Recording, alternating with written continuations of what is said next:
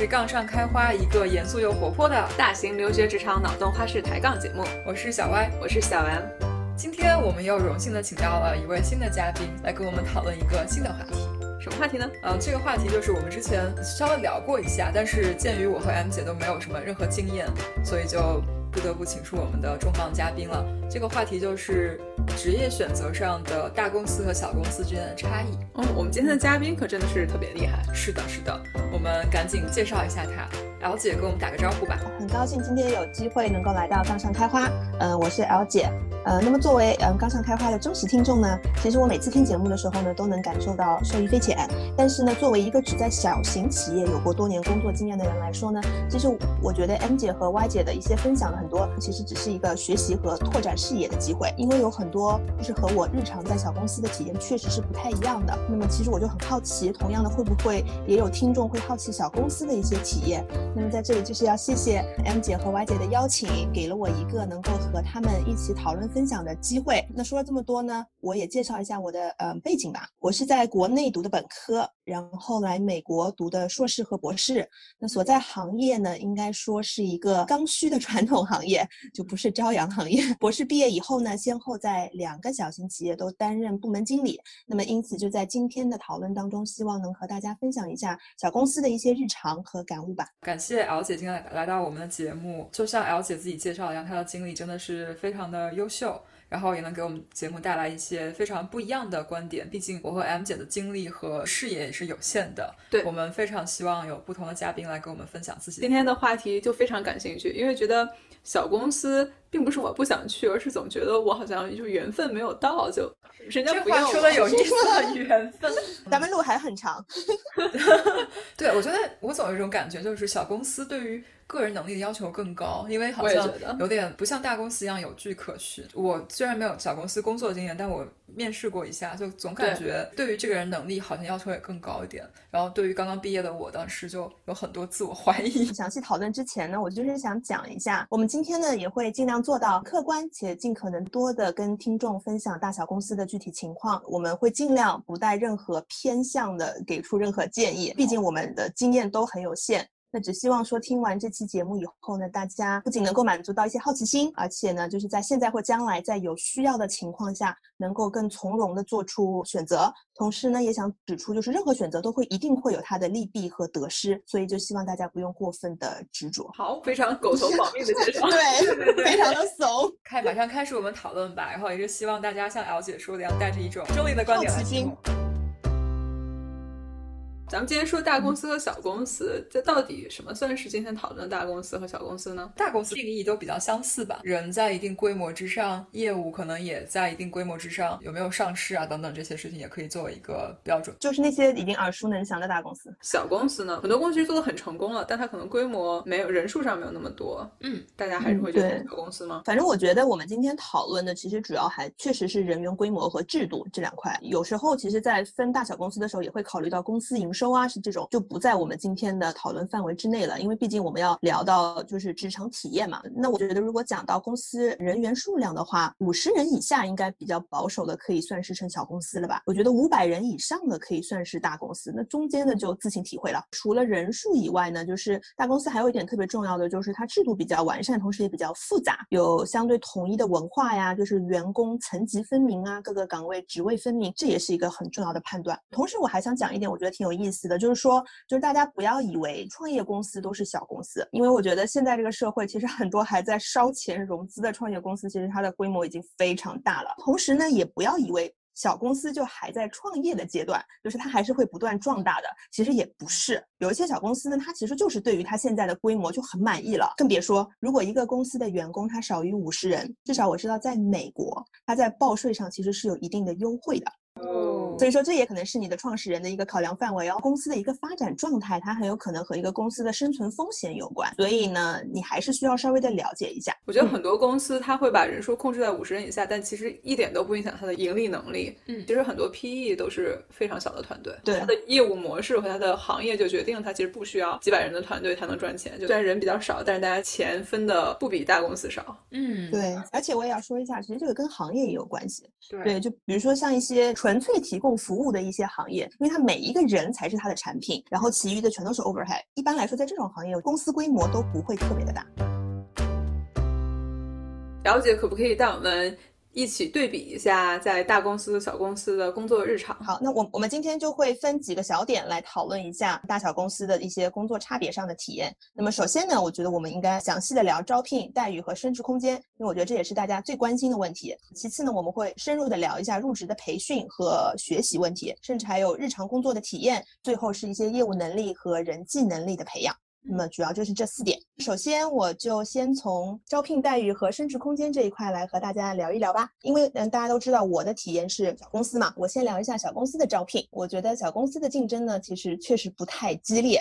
那候选人呢，因为确实不会像大公司那么多，而且我也必须要指出，就是小公司的这个面试程序也确实不会像大公司那么复杂，一般呢一两轮就能搞定。在这种情况下呢，如果你有推荐人或者你有 reference 的话，它那个作用确实会更大一点。我待过的小公司面试呢，一般都没有 HR 这个环节。小公司呢，其实他更在乎的是有能力和契合的人，就是一些软实力吧。之前我们在讨论的时候，M 姐提了一个概念，我觉得非常的有趣，就是其实小公司面试确实比较像相亲，因为它比较随缘，它没有一套非常既定的一个标准，就是看缘分。那其实他这样没有套路呢，对面试者来说也挺好的，就是说你做自己就好了。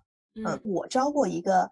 最出色的员工之一，就那一次呢，因为我们时间比较紧张，我们甚至都没有进行我们公司一般会有的一个群面过程，就我一个人进行了一个非常简单的面试，就他当时那种从容和自信，就让我知道一定会和我们公司非常 fit。就一眼就相中，那事实证明他后来在我们公司呢，确实是一颗星星，非常的出色。嗯，对。其次呢，在小公司的面试招聘过程当中呢，你其实一般可以直接见到核心团队。那这种 manager 层面，我们我们就不说了，你甚至连 C 开头的，或者像 company owner，你都很有可能会直接出现在你的面试队伍里。其实我觉得在这个情况下是非常利于双向面试的，不仅。公司面你，其实你也在面公司。你可以通过观察公司的核心团队以及他们在就面试期间的一些互动交流啊，他们怎么回答你的问题呀？就是你可以了解到公司平时的气氛。其实我们之前也有说过，公司的那个发展状态很重要。在面试的时候，你会有一个机会来问公司问题嘛？就在这种机机会下，你就很适合问未来五到十年的一个发展目标，因为你很有可能真的是从公司的 owner 那里得到第一手的答案。当然，在这里我也提醒大家一下，既然是相亲，是双。向面试，就是说还是要相信自己的直觉，不要过于妄自菲薄。就是如果你已经在面试过程当中觉察出了一些不喜欢，或者是你对公司，比如说五到十年以后的发展方向，觉得跟你自己的 goal 不 align，那么也就不要太勉强自己。在讲大公司之前，还要想问一个很好奇的问题：了解你的经验是是一个团队，就如果发出去一个职位的话，会有多少人来申请？定向的校园参与校园招聘，还是主要会通过？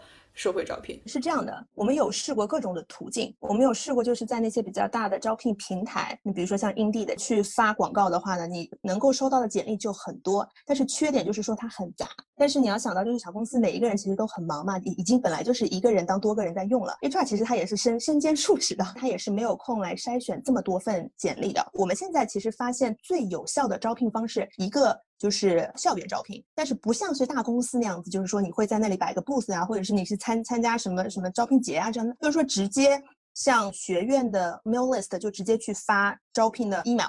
哦，对对，这个还是很有效的。对，还有一个途径，我们发现挺有用的，就是专业猎头，我们就相当于专那那些专业猎头公司和团队的客户，他们就会对我们公司的一个氛围啊，各个部门的构造呀，我们的。人才需求就很了解，一旦我们哪个职位需要什么人了以后，我们就直接跟他说，因为他们有一个非常大的一个候候选人的一个铺，所以他们其实真的可以在非常短的时间内，比如说一周之内，就给我们两到三个候选人，然后他们都可以做到很匹配，回答你的问题。因为我们已经优化了我们招聘的方式，所以说在这两个就是通过校园，还有通过专业猎头，一般来说可以在一两周之内得到，比如说两到三个比较高质量的。候选人，然后来进行呃 onsite 面试。因为 L 姐刚才提到了两到三个候选人嘛，那为了给听众们一个 reference，就是你们公司一共大概多大？两到三个可能对于某些公司来说，on any given day 可能都有很多人在面试。对，但我就想听大概就是 relative scale，大概我们公司就属于少于五十个人的小公司。两到三个 candidate 其实已经挺多了，给我们的选择余地还是挺大的。对，关键他们的定向性其实很强嘛。对，我就知道我就是你们这个系的人，跟我就特别搭。对，专业知识跟我们这刚好是特别吻合的。是的，对于我们的听众来说，如果你对去这种小而精的公司有兴趣的话，在学校的同学还可以再多关注一下系里转发的这些招聘信息。参加工作了，想要考虑跳槽的话，想办法把自己加到一些猎头的他的网络，这样他有对第一时间考虑到你。这个我要补充一下，就是对于求职者来说，其实你和猎头接触，你其实是。不用付任何代价的，这个钱其实是公司是付的。猎头还可以给你进行一定的培训，他可以告诉你一些就是行业现在的一些信息，甚至一些工资和福利的信息，是你也不至于说刚出校园就是两眼一抹黑。也不知道现在行情怎么样。其实猎头可以帮助应聘人的东西，我觉得还是挺多的。我想起来之前我还曾经去过一家猎头公司，跟他们当面聊天面试，因为他们做的工作其实蛮有意义的，就是供供需两方就是找到合适的 match。对，刚好我去的那会儿就刚刚有一个 candidate 签了 offer 吧，整个办公室就当当敲钟，然后所有人一些 还挺开心的。不过我突然想到了一个可能延续刚才姚姐说的相亲梗，然后就有一个不是很恰当的类比，就是相亲角和婚介所。对，确实是对他们提供了这样的人脉网，他们提供了这样的平台。Y 姐介绍一下这些大厂的面试流程吧。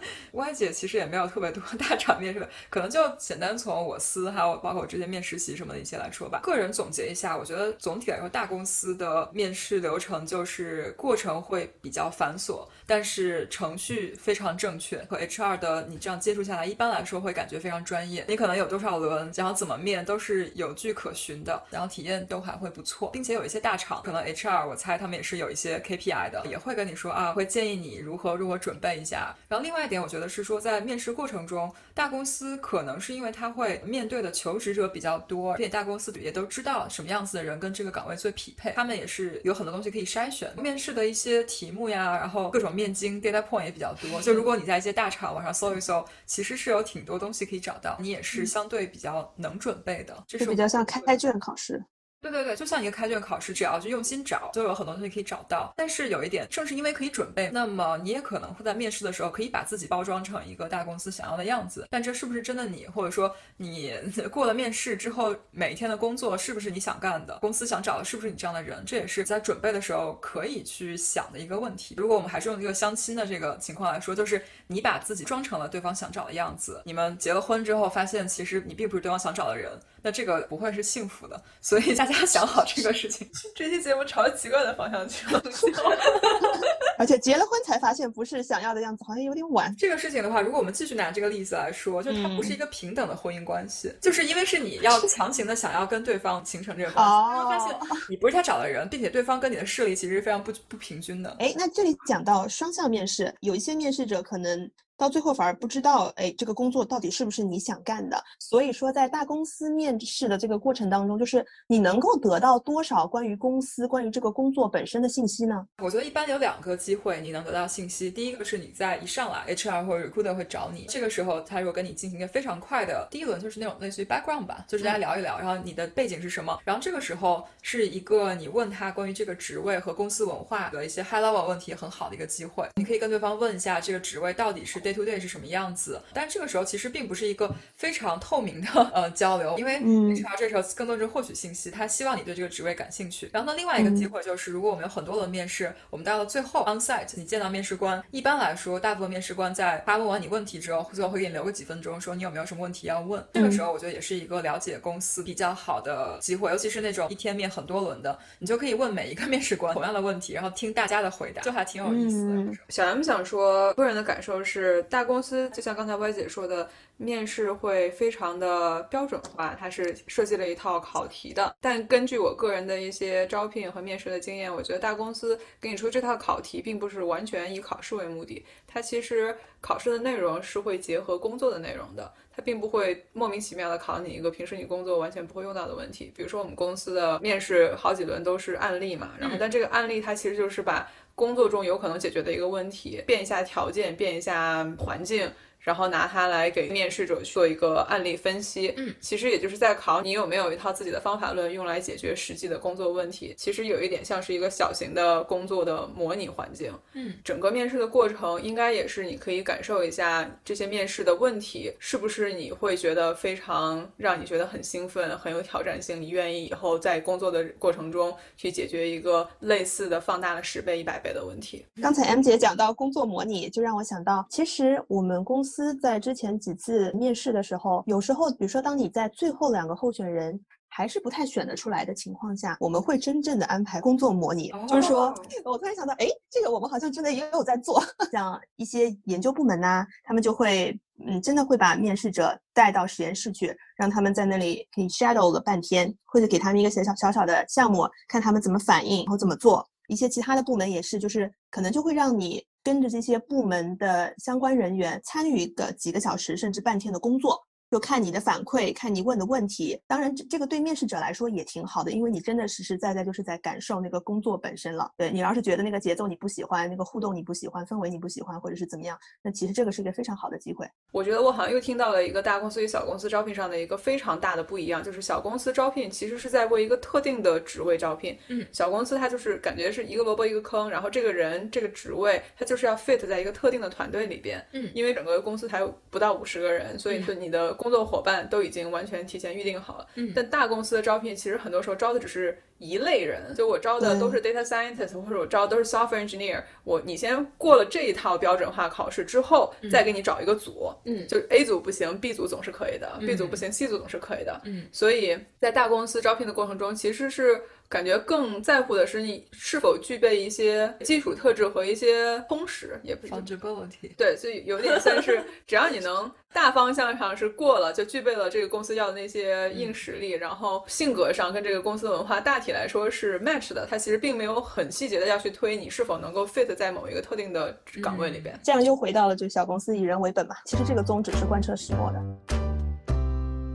大家面试比较开心，对吧？拿到 offer，那么其实我们在选择工作的时候还是有一些考量，一个是我们的 compensation，就是待遇；再一个是我们个人的发展。在这个方向上，我觉得大公司、小公司，大家也是认为会有一些差异的。那如果我们讲到待遇的话呢？我的一个感觉就是，小公司可能可以让你的职业起点比较高。像我们节目这么优秀的听众们，哪怕是第一份工作，其实你被小公司招为 senior 或者是甚至 manager 的机会，其实都是很大的。这个不仅仅就是在简历上你的 title 会听得比较好听，更重要的是就是比较高级的职位。毕竟会给你带来一些更多、更广的责任和工作内容。其实这也是自我成长、自我发挥啊，培养硬实力的一个很好的机会。那如果说你有幸很快的就成为了，比如说经理之类的中层管理人员，那你也可以尽早的培养你的领导能力。我想说的就是，比如说你有一个 manager 的职位是空在空在那里的，但是你在筛选简历的时候，哎，这个人他在这个领域学历非常的高，但是他可能工作经验不是特别的丰富，或者说他有其他的，比如说参加项目的经验，他有其他。他的做 intern 的经验，这种这种经验我们都会考量的，就不是说你没有经验，你没有做经理的经验，然后你我们就会完全把你排除在面试这个经理职位的机会。那也不一定，因为小公司就是整体，它就是比较灵活，它会看人，它比较看重的是你的前景。你的，你想作为一个博士或者作为一个硕士，就是你有你拿到这个学位，其实你的学习能力是有目共睹的。然而自学和学习能力在小公司里面是非常非常重要的，所以其实这也是同某一种程度上的一种 match。那么讲完待遇以后呢，我们还可以再聊一下工资，我觉得这个也是大家都非常在乎。嗯，讲到工资，我觉得整体上来说，大公司的工资还是有优势的。我们我们并没有感觉到，但是请你继续。不要自我怀疑。但是呢，我想说，就是现在其实小公司呢，也不一定就说工资就一定低，就是有一些初创啊或者朝阳产业，他们就是为了吸引人才，我觉得工资给的还是比较高的。而且呢，我这里想提一点，就是说小公司它的工资商量空间其实比较大，就是大家一定要学会自我争取。嗯嗯，在 title 和工资上都会比较 flexible。然后这里我必须要加一句，就是如果你加入一些 startup。你可能就会抓住百年一遇的财务自由机会。花。不过这里还是要提醒大家，就是说这个这种机会是可遇不可求的。对对对。说到底，你还是要靠自己的能力啊，争取并保住这样的机会。有道理吧？就是说，如果说你有一个暴富梦，那当然谁没有呢？对吧？当然，你确实可以在就是求职的时候有的放矢的找这样子的公司，但是就是说你还是需要在暴富之前。抓紧一切机会来培养自己。而且我我相信你的软硬实力，其实在各种机会都有可能被锻炼到。机会是给准备好的人的。我不禁想到了刚才我们一直在说的相亲梗，这个节目特别奇怪，一会儿卖安利，一会儿卖相亲，特别奇怪。找大公司的话，就找一个经济适用性国企或者说外企，就是非常的稳。对，或者找公务员。财务自由，你可能找一个也是在创业的人，传递一种奇怪的价值观，还是要把这块剪掉。我要求保留我的 comment，就是这个节目朝着特别奇怪的方向去了，拉不回来。对，我就跟着 L 姐说完之后，再继续讲一下。我觉得大公司在待遇和升职空间上，用一句话总结的话，就是机制非常完整，程序非常正确，并且有非常清晰的 path 可以看到。啊，虽然我并不觉得它一定更好。待遇上跟刚才 L 姐说的不一样，我觉得大部分的大厂在给你 title 的时候。有一个非常完整的体系吧，就是什么学历加几年工作经验加什么样都是很清楚的，给你一个级别。我其实有听过说有些人面试面的比较好，有老板想要争取给他一个更好一点的级别，或者说更好一点的待遇。但是一般来说，除非你在那个边界上可能会有一些 negotiation 的空间，能给你下一个级别，否则相对来说是比较公平透明的。然后程序正确，我就是想在说升职空间上，一般大公司都会有一些非常完整和严密的考评，然后可能恨不得每个 quarter 每个半年都会给你一些 performance review，然后说你自己做的怎么样，对自己的水平有一定的了解，然后老板们也会有一定的评级，在升职啊，然后你未来在公司的发展，一般来说比较大的公司都是有很清晰的架构的，你会对自己未来半年、一年、五年的大概能够在什么样的状态。或者说，你可以通过看公司比你更资深的同事，他们是如何一步一步过来的，相对可以参考的东西比较多。但是我觉得，大家就爬这个所谓的 corporate ladder 也不是没有上限的。在美国，作为一个国际学生，真的是好像之前我们一个 VP 叫这个 bamboo ceiling 吧。就是可能华人到一定程度之后，你就很难再上得去。主要原因就是有一些 culture 的问题，还有就是你能不能跟大公司里面最核心的这些部门和人能够真的完全的融入。可能对于我们这样第一代的移民和国际学生来说，这个是比较 challenging 的。那么既然刚才嗯 Y 姐提到了升职，那我也聊一下小公司的一个升职情况吧。就是不得不说呢，小公司其实是可能会遇到升职天花板的，是真的就是因为公司规模小。职位比较少，但是它也确实它的升迁制度是比较灵活的，还是可以自我要求的。因为毕竟小公司它以人为本嘛，那人他作为公司最重要的资产之一，就是只要你能证明自己的价值，其实公司它会很愿意帮你创造进步的机会和空间。为了留住你，他可能没有职位，他也会为你创造职位。比如说像我，就是我现在其实已经直接汇报给 CEO 了，真的已经没有职位给我给我升了。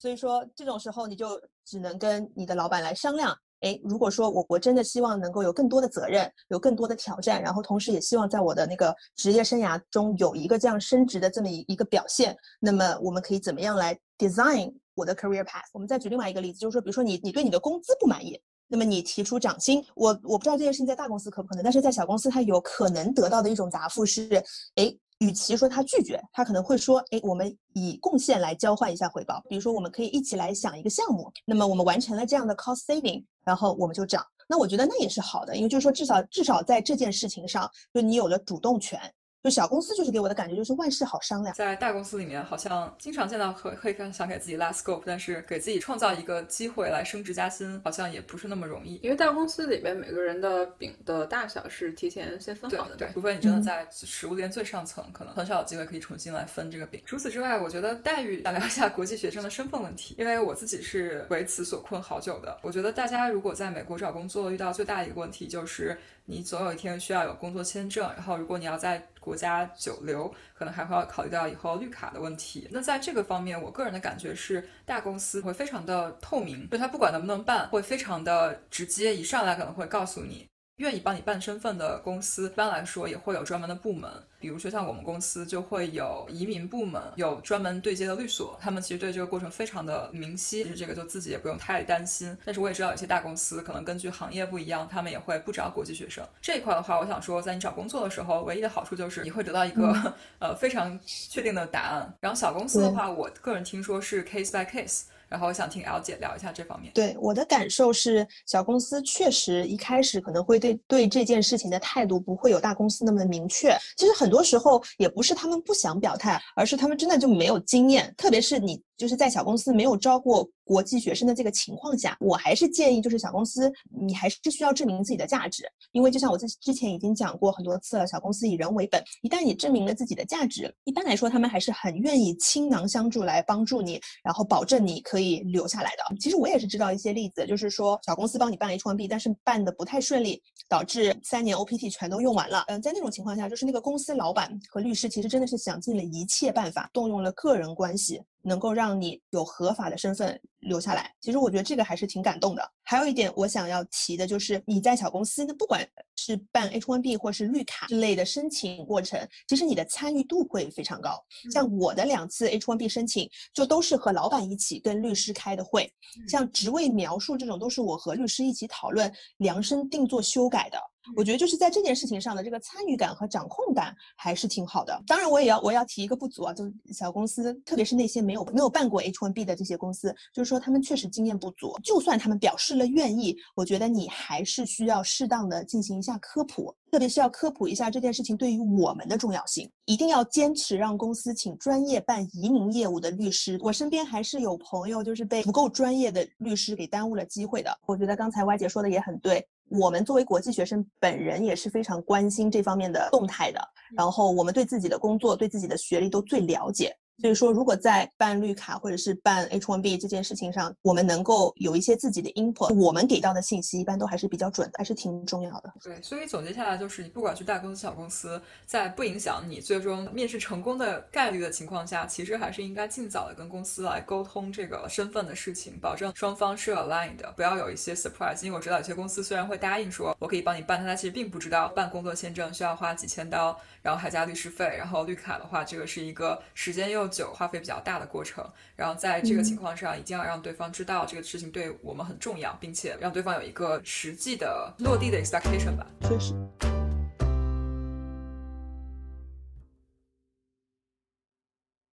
好，那我们聊完这个之后，假设说现在一切都很顺利，对吧？我们通过了面试，聊完了待遇，然后开始入职工作了。那大公司、难道不是？难道不是相看对眼，聊好了彩礼嫁妆？就是那好，那咱们结完婚该过日子了。接下来咱们每天日子怎么过的呢？那我觉得我我们在讨论培训学习的时候，可以分两块。一块是入职的培训，就是说你刚刚开始这份工作的前几个月时间吧。还有一块可以讲一个长期的一个培训和成长。那么我们先来聊一下入职培训。我觉得对我小公司体验是主要包括业务内容和意识形态上的一个。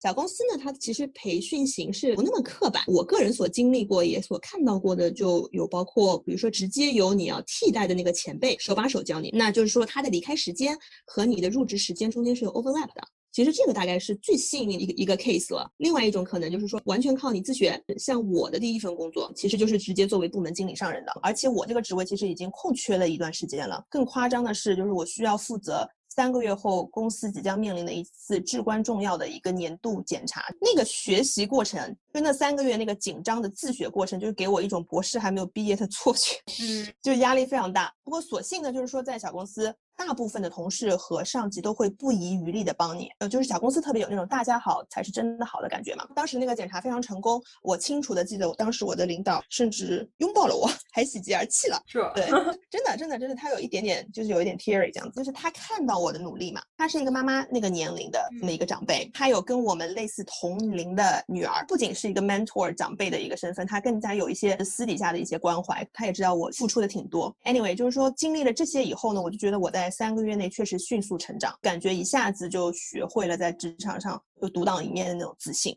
总结一下，小企业一般比较注重员工的执行力和个人特色。只要你多反馈，其实你的入职培训也完全可以是一个量身定做的过程，上手会非常的快。他会尽量给你机会在实践中学习，并对你自学能力的要求比较高。呃，我们一直对员工说，就是希望员工能够像海绵一样的去吸收，好奇什么学什么。就公司真的是不遗余力的，还想提一点，除了业务能力，小公司其实在培训的时候，我觉得会挺注重所谓的那种主人翁意识，就是他会比较刻意的把这个意识植入你的脑里面，一直在鼓励新员工思考。就是我们说起来，就是说希望你能够做一个 thinker，而不是只是一个 doer。厉害了，我觉得好有趣啊！然后听下来，刚才有一个点被戳中了，就是我好像没有。让我老板骄傲的，给你一个拥抱吧？我老板会听这个节目的。哦，老板，我会努力的。好，然后感觉刚才敖姐讲的挺有趣的。小公司确实跟我个人想的一样，就是有一些情况下会更加的 challenging，有更高的主观能动性，其实都要有自我的驱动，然后去主动学习很多东西。然后小歪这里说一下在大公司的体验吧，我不知道 M 姐怎么感觉，我就觉得，尤其是从刚刚毕业，然后。得到第一份工作的大公司，很多前人已经总结好了经验，因为这么大的公司有很多很多非常睿智的 长者，这么多年积累下来的经验就会形成一套公司特有的体系，就在这个制度和体系下面疯狂的学习吸收这些知识。然后呢，培训体系其实也是比较成熟，会给你按时间分阶段，在什么时候学习什么，学习的机会也特别多。我觉得对于新人来说是一个挺好的机会，跟刚才 L 姐说的这种学习不一样。那大公司给我感觉就是可能帮你已经把路都铺好，你过来一步一步的把它学好就可以了。就是不用自己太想太多，就如何总结归纳，如何让知识更加有效的渗透的情况。还有一个感觉就是，其实公司里面同事们各种各样的背景和能力也都非常的强。就算大家是在同一个部门，可能每个人的经历、经验都不一样，可以互相学习，就是互相参考。我觉得也是很大的一个帮助。我想先开个麦。大公司的话，这人就是一茬儿一茬儿的。对，我们是韭菜吗，不是不是，我是浪花。一个南方人，我可以提问吗？什么意思？就一批一批的，呃，因为每年大公司它都会校招，然后校招来以后，每年都会来一批新人，所以每年它其实有一点像。大学里边，就是你在往上升一级、升一级这样的感觉。对，也就是刚才歪姐提到的，为什么会有这么多铺好的路，就是因为有很多人一年一年这样积累下来的。嗯。然后我还有一个观察是，大公司你刚进去的时候，你会做一段时间，我们叫 BAU（Business as Usual），就是可能一些重复性的一些报告啦、monitoring 啦，组里边比较基础的一些工作。可这些工作其实是在帮你对你们公司的业务或者你们组的业务迅速建立起初步的整体感受。嗯，它其实也是在帮你积累一些必须的日常的工作技能吧。嗯，所有的新人都会有这么一段时间，然后也算是一代一代传承下去。你做到下一茬来的时候，你这一茬就可以熟了，你就可以不用再做这件事情了。对。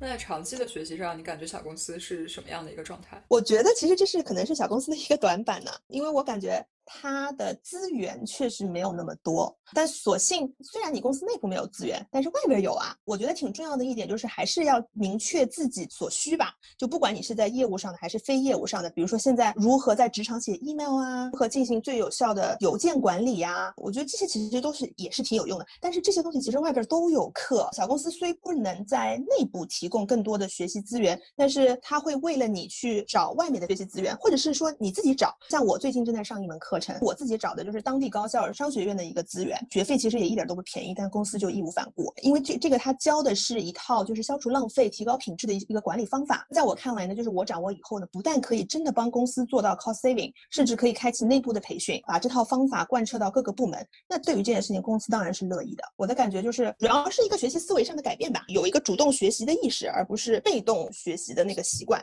说的很有道理，就是小歪现在感觉到可能比较大的一个差别，就是刚入职的时候，你觉得新人的驱动力也比较大，然后呢，公司的就是培训体体系也比较完善，就有很多学习的机会。然后时间久了之后，已经熟悉的一些东西之后，还是会有一点点 lost。但是好处是。在大公司里面，因为我们刚才讲过，你的 career path 相当是比较清晰的。如果你要按着这个一步步往前走，有一些东西你是必须要学好的，比如说项目管理和如果说你要当一个 people manager，你要学好如何来带人，这样一步一步的能力是随着职业发展在慢慢慢慢的得到培养。然后我自己的一个感觉就是，你在大公司里面，一般每个公司会有一个自己的一套体系。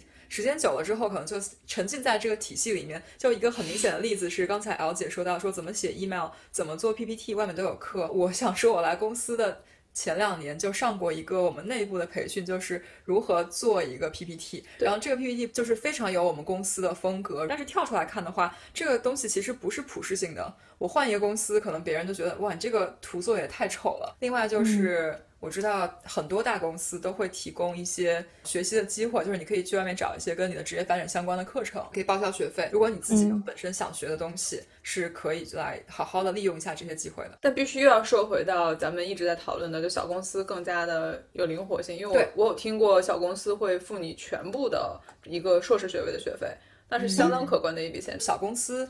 如果全部付掉你一个 master 学位，那公司应该也会有一些签好一些协议吧？这个例子我目前还没有听到，但是我有听到的是，确实我有同事他之前有说想要去读 MBA，然后公司确实会。资助，而且甚至是帮他找了关系，尽量能够让他去比较好的 program。对于成绩上确实是有要求的，但是对于后续他需要待多久，我也不是特别清楚。他和公司确实后面是怎么商量的。不过反正听众们听到这儿，你自己如果对于自己的教育上还有一些追求的话，可以看一下，跟公司聊一聊，有没有什么 policy 是你可以利用的。几千块钱也是钱，对吧？我就是想最后再说一下，就是小公司会给你一个你需要不断学习的这么一个需求。所以每一次当你有这样新的机会的时候，就是你你自己也知道，就是你需要不断的去学习和面临新的知识啊，这样子。这就是我说的，就是说从学生到职场的蜕变，主要是一个学习思维上的改变。就停滞不前，在小公司可能会比较难生存下去。所以这个真的是渗透在小公司工作的每一天的。哎，这一点就引入了我们接下来讨论，就是我们的工作日常。就我觉得大公司日常工作体验其实。感觉就跟前面非常类似了，可能是因为公司已经规模比较大，已经有的一些东西比较多，组织架构庞大之后，就肯定会难免有各种各样的问题嘛。大部分的这些我们说的程序正义，都是为了防止出错。然后，并且保证这个过程非常透明。然后，从我个人来说，我觉得大公司的工作内容，在你达到一定 level 之前，比较少有独当一面的机会。你可能会做某一小块，然后深挖，或者说你就负责一部分的内容，但是你不会有一个撑起全场的机会。至少在你职业的初期会比较少。你要很警惕自己变成流水线上螺丝钉的这样的状态。我觉得大公司就容错性很大。然后对每一个人的包容性也比较大，会给很多次机会。就是说，首先你可以浑水摸鱼，然后如果你摸鱼摸的让老板不太开心了，然后老板也并不会马上就是让你走，而是老板会觉得，哦，是不是你跟这个职位其实并不是非常的 fit，我给你换个组，再给你第二次机会试一下，甚至你可能还有第三、第四次机会。有可能你一直在公司摸鱼，这个部门摸一年，下个部门摸一年，维持一个很好的工作生活的平衡。我这点必须要补充一下哈，大公司其实在美国开人挺不容易的，嗯，可能国内也是这样的，所以在大公司想开一个人，并不是老板说一直一直要给你机会，很多时候也是因为他没有足够的证据，就你没有恶劣到一定程度，他也没有办法。让你走，而且大公司的另外一个好处是，它提供的岗位特别的多，就在同一个 title 下边的岗位都都特别的多。对对对，所以有可能是你只是不适合 A 组，但你有可能会适合 B 组，他会一直抱着这样的一个心态，想办法能够把你利用到最大化。对，一个原因也是沉没成本嘛，公司招一个人可能要花几万块钱，嗯，是开你走这事儿如果办的不对的话，可能这个成本会更高。大家只要能给机会，也都是想再给机会试一试，看能不能到一个双方都能接受的状态。所以其实，在大公司，我们之前在 work-life balance 的时候也有讨论过，如果你想要一个很好的。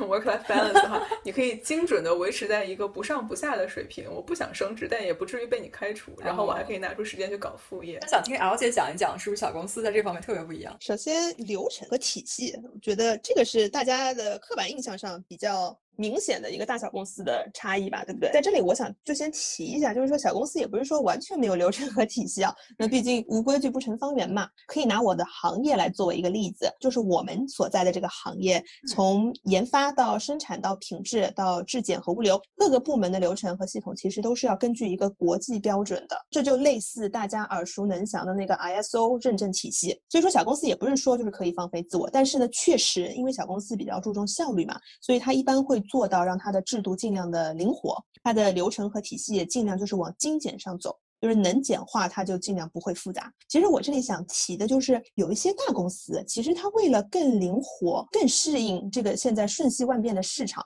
我觉得它也在引用那种精简程序的这个概念，就是 cultural reinvention。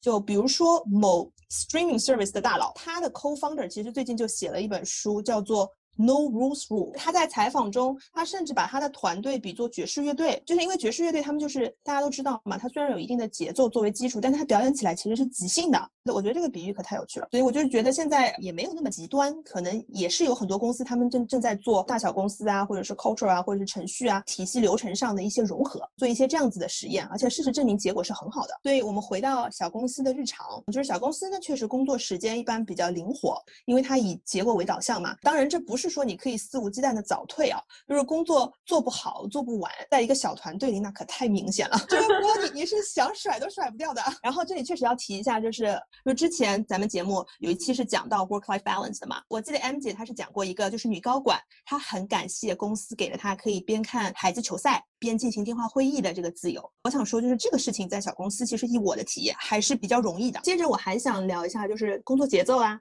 呃，小公司确实工作节奏非常的快，开会也也挺多的，因为就是牵一发动全身，所有部门都会影响到。但是它确实会尽量做到短而精吧，就非常 to the point，因为大家的时间都很有限。如果我要用四个字来概括一下我一天的生活，我觉得就真的是可以说是随机应变，就没有一天是重样的。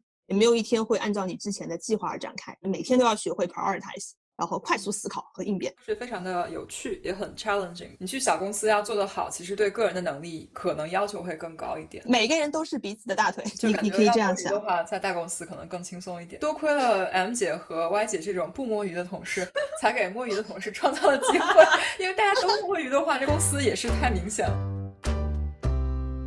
还有一个非常非常重要，会影响你的心情和你的工作体验，就是跟公司同事。还有一些人际关系方面的处理，这方面我的理解是大公司、小公司也非常不一样。就小歪在 小公司面试，我就觉得，就公司里面可能就只有二十个人，我的面试官非常非常热情的带我跟每一个人打了招呼。有一个问题就是，大家都这么热情，如果我是一个社交恐惧，我的性格跟大家也非常不一样，那这个工作环境就是你无处可逃。然后大公司的话，我个人的感觉就是因为人多，然后相对比较 diverse，这儿待的不开心，你可能去那儿试试看，你找到待着比较舒适的环。环境会可能性更大一点。大公司一般会有一些轮岗机制吧？对，也是会强迫你不要在同一个地方待得太舒服，然后去认识一些新的人，接受一些新的挑战。嗯，对，刚才歪姐讲的其实很有意思。这个就是我之前也提到的，就是 cultural fit，而且小公司给了你这样的机会来做这个双向面试，也是好的，至少不用结婚以后才发现不合适嘛，对吧？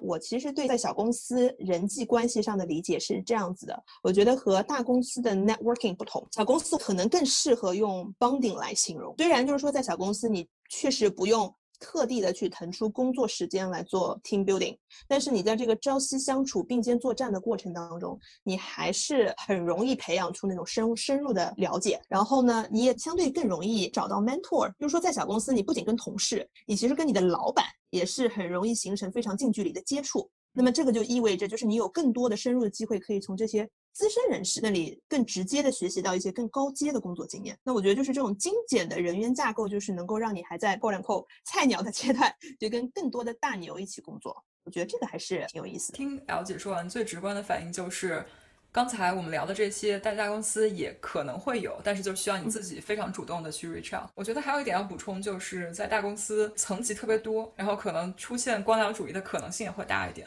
哦，打个岔，我觉得官僚主义这件事情可能跟公司的历史也有关系。对对对，就都是五百强的企业，但很多更新的这些科技企业其实并没有那么官僚。嗯，好，我非常同意 M 姐说的这个官僚可能也是跟公司走的，传统行业可能更加这个保守一点，大家就是做点什么事情都要一层层 bottom up。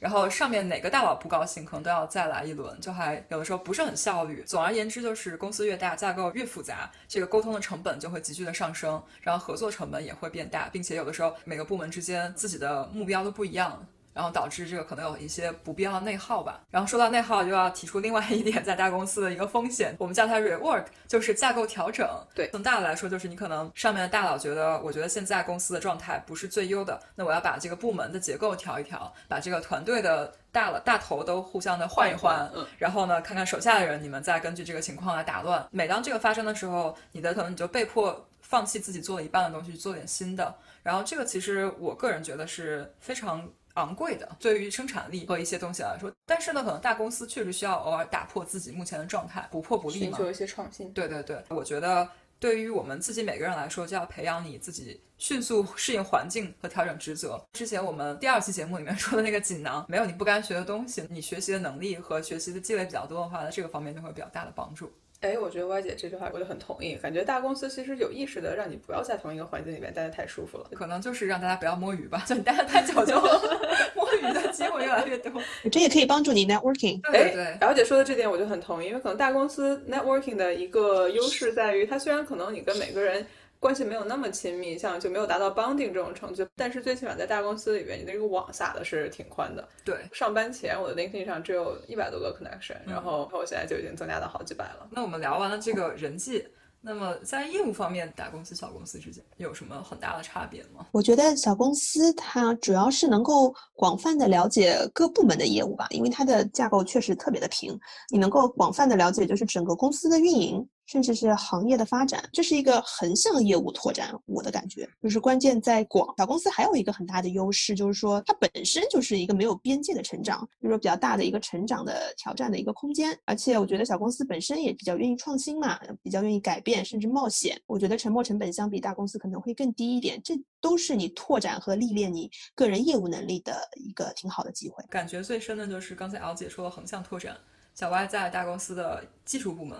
感觉就是我们可能是纵向拓展吧，对，就是横向可能就是你每次 rotation 或者说换项目的时候有一点点机会，但是大部分时候就是。把项目深挖做得更高、更快、更强，但是 没有说在就不像刚才敖姐说的，能够对于其他部门业务也了解更多。你可能会学到一些，但是这不会是你最重要的目标。我觉得可能会花的时间比较长。对，到了某个呃 level 以上，才会有比较名正言顺或者自然而然的机会去接触其他部门的业务。对，这个是真的。否则你就之前真的是一直在一块领域里边深耕。大公司里边也不是说你没有机会去了解其他的业务，在你到达某一个层级之前。这种机会可能来的会比较的刻意一点，是你自己去主动申请的。但在实践中，可能如果能够有机会轮岗到一个新的业务部门的话，才是比较有效的学习方式。嗯，我同意。聊了这么多，感觉大公司、小公司还是。有一些差异，但是好像核心要求也差不太多。如果我们的听众或者我们自己在选择职业发展的时候，到底应该怎么做选择？我觉得吧，主要有从两个方面来进行判断吧，一个是对自我的判断，一个是对公司的判断。那首先我们来聊一下对自我的判断，这个包括对你个人能力啊、特质，以及很重要的一点就是你个人的职业生涯目标。和对未来的展望，说白了就是你自己是个什么人，然后你要什么。比如说，我们来想一下，你是不是一个善于人际关系啊、善于察言观色的人呢？你是不是一个 people person？或者是你平时其实思维很灵活，也就是我们常说的 think outside the box？或者是你是不是渴望不断的挑战？个人价值被认可这件事情对你来说有多重要？像这些，我觉得都是。你可以问一下自己的这么一个问题：如果你没有一个明显的偏向，那么你有没有明显的不喜欢？就我觉得这也是一个可以帮助你做选择的一个参考吧。职业生涯的目标的话，我的感觉是，如果短期来看哈，如果说你刚好你的现阶段的嗯规划是几年之内想要进修或是创业的，那我觉得其实小公司对你来说应该还是挺适合的。那创业者这一点显而易见嘛，因为这个工作环境就是你日后将会面临的嘛。那么对于进修呢，是这样，我觉得因为在小公司，你可以在短暂的几年内就是快速有你自己负责的项目，你可能有比较傲人的属于你自己的业绩。有丰富的对全行业的认知嘛？我觉得这些都会让你的申请材料可以锦上添花。大家可以这样子想一想，就如果长期来说，这个就是很直白的，就是问你自己，你是想要一直拿着老板发给你的薪水往职业经理人这一块上一直走呢，还是你是真心实意的希望某一天你可以有一个财富指数增长的可能？对你有没有这个梦？就是这个梦是你嘴巴上说说的，还是说这个梦对你来说真的非常的重要？当然，我觉得还是要提一下，就是说后者呢，就是高风险高回报。那比如说今年突发的疫情，那确实也让我们看到了很多小公司相对难以生存一点，那么不如大公司稳妥。然后我也跟敖姐刚才的 framework 一样来说，在我个人理解，大公司的话比较适合刚刚毕业想要迅速的学习这个行业的经验，有据可循的进行一些飞速成长的同学们，还有就是想要去大公司学到他们已经前人总结好的一些经验方法。其实这个对于你未来想要创业也不矛盾，但是坏处可能就是。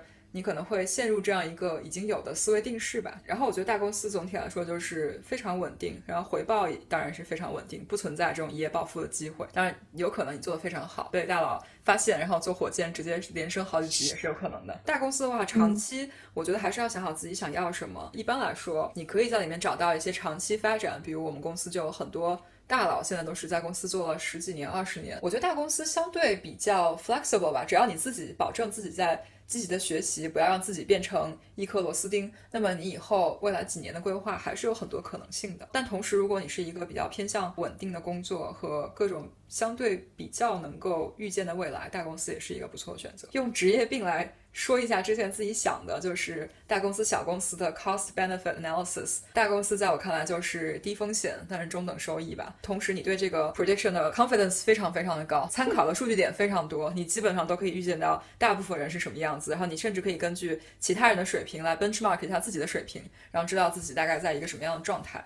然后小公司的话，就是看起来风险和收益都是非常不确定的。然后你基本没有办法进行一个大趋势的预测，你可能就需要更多对于自我和对于公司的剖析。是小公司的时候，也要想好自己主要在追什么。就大家都是有梦，但是。梦想成真的人不一定真的非常多，有一个 survivor bias，你只看到别人一夜暴富，你没有看到那么多公司 A 轮 B 轮就倒掉的时候，也是风险很大的。有道理。就不要忘了，就是如果说你是喜欢小公司的工作氛围，但是你又不想要初创公司的这种 challenge 的话，就是外面还是有很多安于现状的小公司。对对对对，各种选择供君参考。那我们接下来就可以聊一下对公司的预判。那我觉得首先就是对公司。业务模式的判断吧，就是说白了，你是否认可公司赚钱的这个方式，你的职业生涯越往后走，其实这个还是挺重要的。就是这样可以把目光放得稍微远一点，关系到你愿不愿意伴随这个公司成长。其次呢，之前我们也聊了挺多的，一个就是对工作环境的判断，多多观察。周遭的部门呐，然后老板啊，文文化和形式啊，看看是否适合你。最后呢，我觉得是对公司未来成长形势的一个判断，包括就是公司在整个行业中是否处于一个优势地位。可以看一下公司现有的业务模式啊，结合行业发展趋势、竞争对手这样子，你肯定是要做了比较多的分析，有更多的数据，你做更多的功课，这样你最后的判断才会更准确。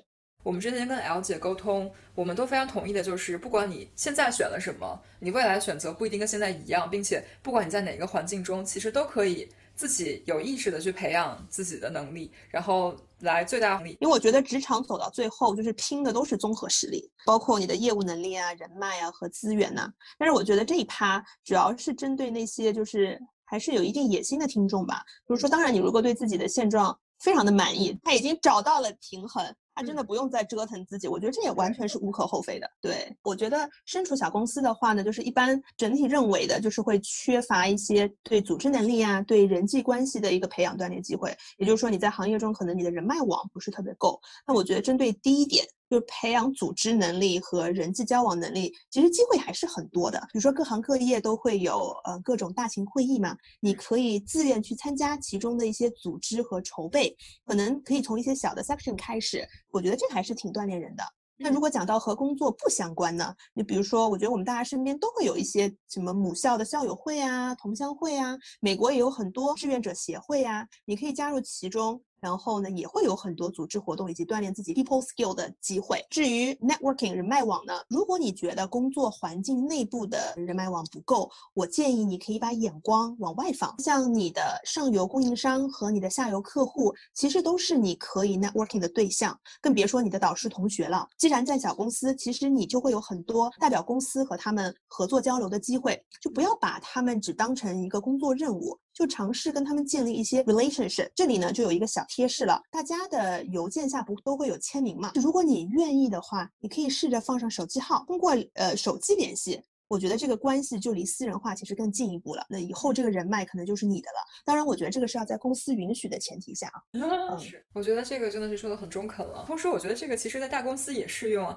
大公司的话，就是你的 network 其实机会更多一点。像刚才 M 姐说的，你在 reorg 的时候就身边都是人，对吧？总会有很多优秀的同事、优秀的老板，然后跟他们维持好关系，然后呢，在大家面前培养好一个比较。优秀的个人品牌，我觉得不管你是以后在公司的发展，还是大家以后换了一些不同的 career path，但大家也是可以互相帮助，然后。互相在职场上共同进步的大公司有一点是我之前在想，每个公司做到大，然后有一个公司的金字招牌，其实都是有原因的。之前 M 姐在我们第一期节目就说过，你要越靠近公司的核心业务越好，然后这也是能够帮你培养自己的竞争力。呃，我觉得在大公司的话，不管你以后想要做什么，公司既然有自己的金字招牌，你就要把它用好，对吧？另外一点就是，如果你比较喜欢大公司的 work-life balance。那其实也是极好的。那在大公司就给你提供了一个这样享受 work-life balance 和搞副业的机会。但是在大公司的话，你要非常带有目的性的，要知道自己要什么去培养，be very deliberate。嗯，不要被这种流水线和相对比较日复一日的工作，在自己的舒适区里面待得太久。那我们就不知不觉聊了非常多，各个方面我觉得我们都有涉猎。L 姐，你今天聊下来，就是如果你能够给听众传达一个信息，你有什么想说的吗？这就是要升华了，是吧？没有了。也就我个人的感觉是，今天聊完以后，我觉得最重要的是每一个人都要清楚自己的目标和需求。我感觉公司提供给你的，往往比我们想象的要多得多。所以在任何公司，其实都有出彩的人。我就觉得关键要看你知道自己要什么，然后关键看你怎么争取。说的太好了，感觉这是一个。非常中肯，但是又非常有用的总结。对，那就希望大家，不管你要选择什么样的环境，不管你现在在什么样的环境，都能够保持自己学习的动力，认真的从环境中获取你自己想要的东西，也为以后的发展有一个更加好的计划吧。那我们今天的分享就到这里，又到了我们的彩蛋时间。今天的彩蛋 可真的是太欢乐了，安姐要不要来说一下？这个吗？我们这期节目呢，其实录了两遍，对，所以大家都是非常轻车熟路。为什么会录两遍？就一个星期前，我们三个人很开心的聊了一下午，然后退出了程序以后，突然间发现音频文档在哪里？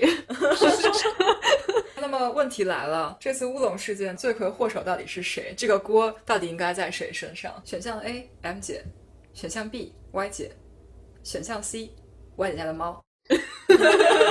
好，那还是希望大家能够跟我们互动。你可以在我们公众号的推送下面留言，或是直接在公众号后台跟我们互动。对，微信群里也可以了，大家可以点我们名来。我们也会给得答对的幸运鹅送出一份我们精心准备的小礼品。我们今天的节目就到这里，我们再次感谢 L 姐百忙之中跟我们分享了两次。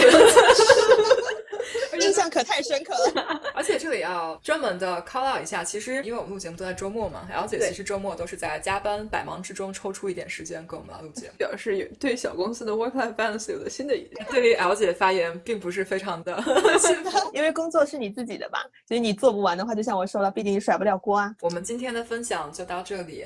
在节目结束之前呢，还是惯例给大家下集预告一下。下集内容是很多人的心声吧，应该是。但是我必须要大胆开麦。嗯，下集这个题目是我点的，是我从一开始在构思题目的时候就把它加入了题目库。那么节目叫什么呢？同事升职我柠檬了。啊，好的，这应该是每一个人都有的想法吧，并没有办法告诉大家如何升职。